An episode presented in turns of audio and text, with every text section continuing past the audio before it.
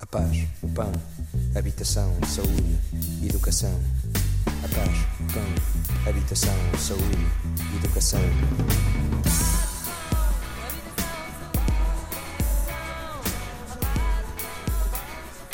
No primeiro episódio desta série tivemos a paz que não havia. Hoje, a liberdade em 73. Neste dia, há meio século, ainda não se sabia que faltava um ano exatamente para que pudéssemos, exultantes, celebrar a liberdade conquistada no 25 de abril de 74 pelos capitães do MFA. Maria Inácia Rezola, historiadora, investigadora principal sobre tudo em volta da libertação de Portugal da ditadura, aponta como todas as liberdades estavam presas. Em rigor, existiam limites a todas as liberdades básicas e fundamentais, é? Direto ou indiretamente, porque a lei permitia também uh, ter uma aparência de que algumas coisas estavam agora a ser permitidas, mas depois na prática não eram permitidas.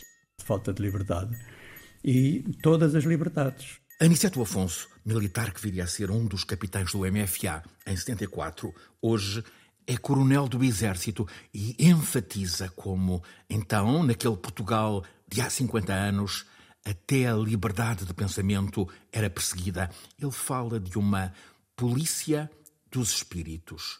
Todas as liberdades estavam cortadas. Havia um partido único, havia um governo que era sempre o mesmo e, e havia todas as outras faltas de liberdade para pôr em causa ou criticar os, os poderes. É? O poder não podia ser criticado. E por isso tinha uma polícia política, que era a PIDE, que prendia as pessoas, e havia uma polícia que nós podemos chamar uma polícia do espírito, não é? Uma polícia do pensamento. Era a censura, que era todas, todas aquelas formas de condicionar o pensamento das pessoas. E as pessoas que não se, digamos, que não queriam submeter-se a essa a esse tipo de sociedade, pois uh, exilavam-se, emigravam. Uh, era, era a fuga que, que havia para, para, para essas pessoas. Era um tempo em que Portugal era um país de vida triste. Tantas vidas congeladas, anota o economista José Reis. Um período de grande paralisia. Repara, estamos a falar, não é pouco, não é? Andava-se na tropa mais de dois anos, não é? E, portanto, para aquelas gerações todas, para aquele quase um milhão, foi um momento congelado. É facto que Salazar já tinha caído, em 68, entrou Marcelo Caetano, surgiu então uma brisa de esperança de abertura a alguma liberdade foi ilusão. Por exemplo, na censura à imprensa, nós sabemos que há aparentemente um ligeiro abrandamento, por exemplo, no noticiário internacional nos primeiros anos do marcelismo, mas rapidamente há um recuo também nessa matéria.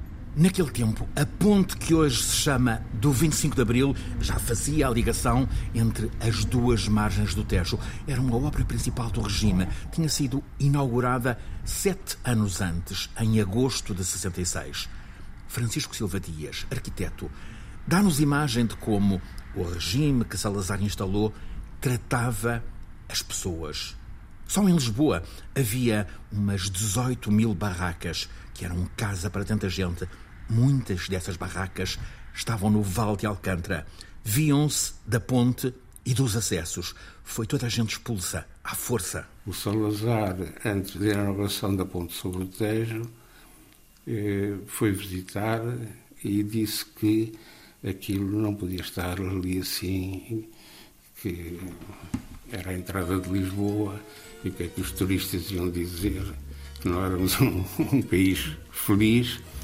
E então eh, foi a transposição forçada, caminhonetes da Guarda Republicana, polícia, da população que vivia naquela encosta do Val de Alcântara foram para a Mosgueira.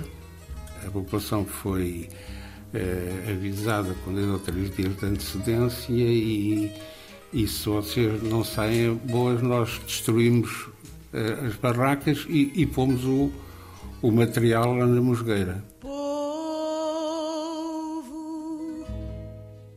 Voltemos ao foco sobre estes dias de há 50 anos, 1973 é um ano verdadeiramente explosivo.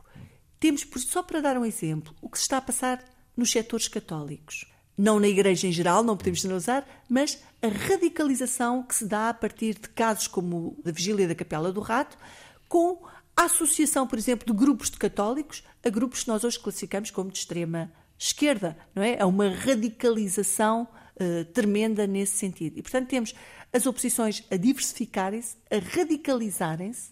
Há um país em ebulição.